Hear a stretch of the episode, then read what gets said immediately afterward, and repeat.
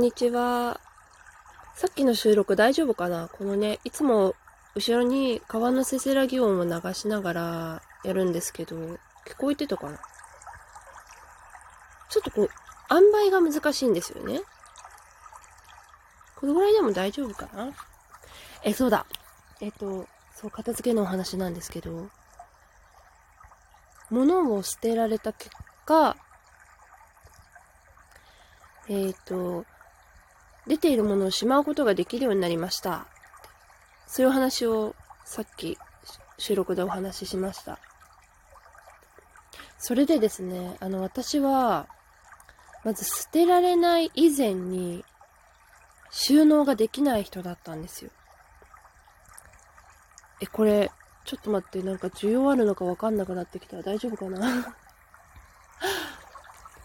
例えばなんですけど、洋服を入れてる、あの、引き出しあるじゃないですか。こうね、何段かになってて、こう、いろいろ、トップスみたいな。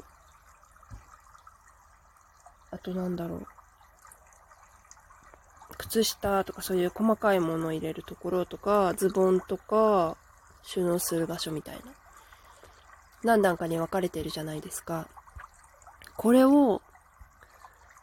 あの、頭がね、ものすごく硬かったんで、えっ、ー、と、洋服を入れるところはもう洋服を入れるところっていう風にしか考えられなかったんですよ。だから、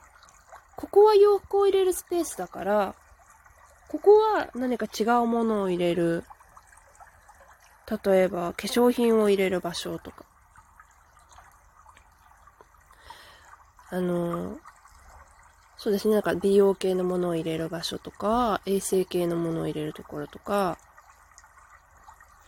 で、また種類ごとにそういう風に分けてしまうんで、ただでさえ物が多いのに、収納する場所もどんどんどんどん増えていくわけですね。それで結果的に、あの、その一つ一つの箱も整頓されてないんですよ。さっきもお話ししたんですけど。その種類のものを、なんか、こう乱雑に、こういっぱい山盛りみたいな感じで入れてるような感じなんで、やっぱりその一つ一つに時間がすごいかかりすぎるという。それでですね、もうなんでなのかわかんないんですけど、なんかある日、その捨てられるようになった時に、洋服を捨捨てることができたんですよ。もう何、もう何ヶ月ぐらいのスパンでも着てなかった服があって、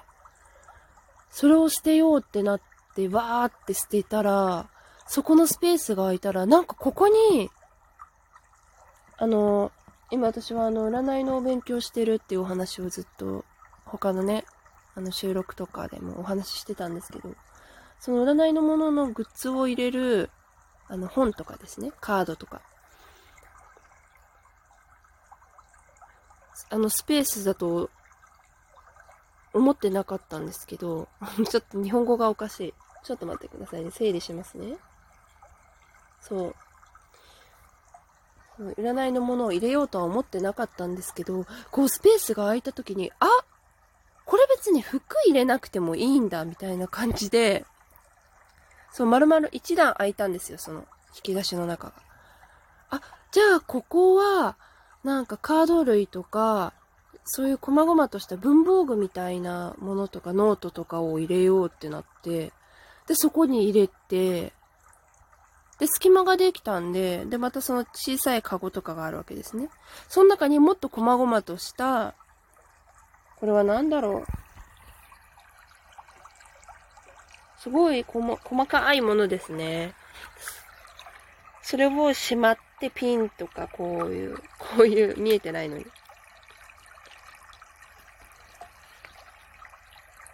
こういう小さいキャラクターのグッズとか、小さいだるまがあるんですけど、うちにはちっこいだるまをその箱の中に入れたりとか、そういう感じで、本当に外に出てた小さいものとかが、しっかり収納できるようになったんです。これね、すごいんですよ。これなんで捨てられるようになったのかってね。やっぱりこの散らかっていることって、そう、これが言いたかったんです。昨日の、昨日じゃない、昨日じゃない。さっきの、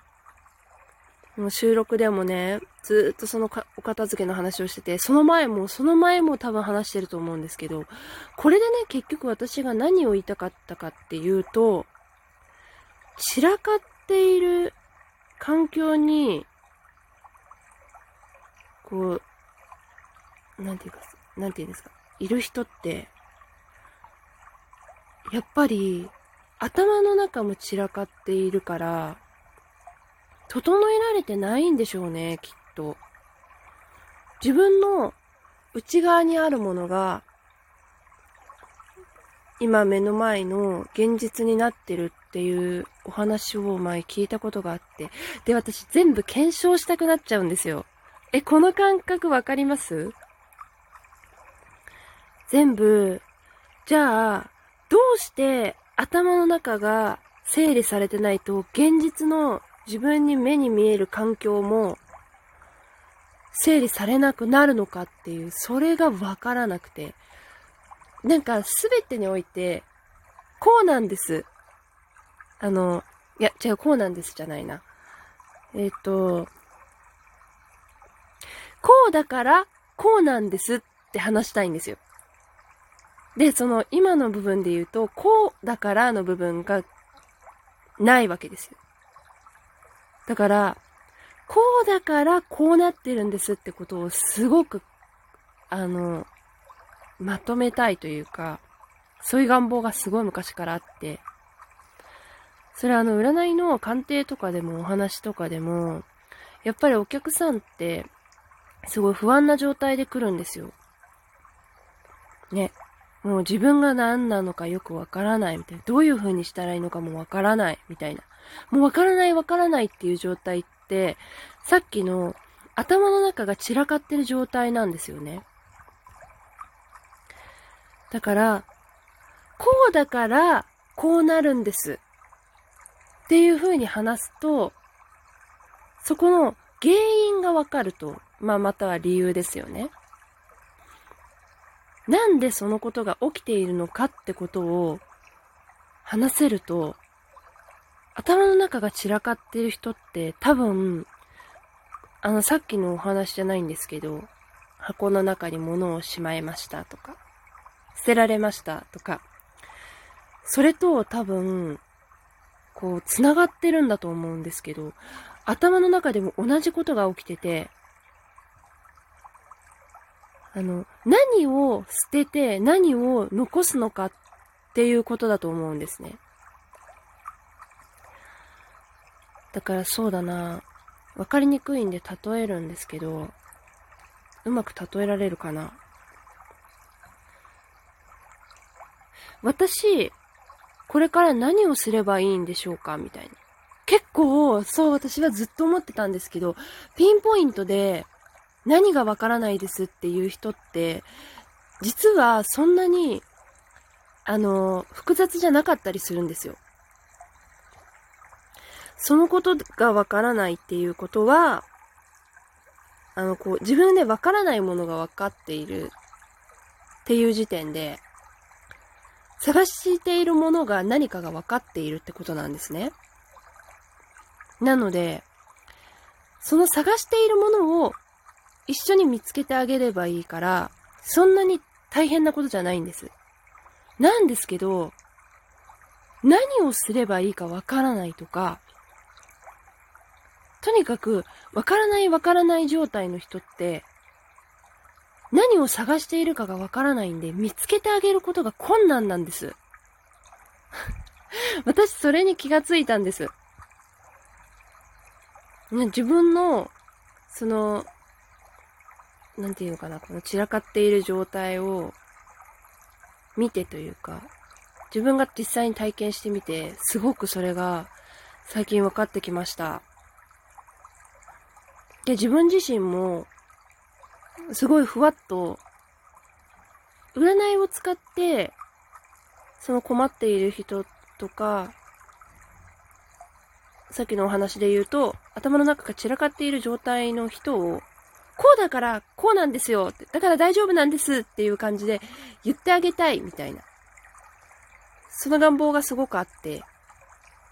それというのも実際に自分がそういう人間だったからなんですけど、そのね、何を、何がわからないかもわからないぐらいもうとっちらかってる状態。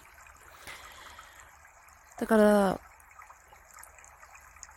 これね、不思議ですね。だから繋がってるよっていうお話なんですよ。自分の内面が散らかっているということは、現実でもそういう風に、しっかりこうね、繋がっていきますよって。ね不思議でしょ？私は不思議だと思うんですけど。皆さんはどうでしょうか？これね、あのー、必要とされているのかわからないけれど、今すごく話したかったんで、ちょっとお話ししてみました。うん。で、頭の中がね、だからだいぶクリアになってきて、次の目標みたいな感じで見えてきた状態なので、今度はそのお話をしようかな。これどうですかね？後ろに流してるんですけど、もしかしたら小さいかもしれないですね。よし。じゃあ、ありがとうございました。また聞いてください。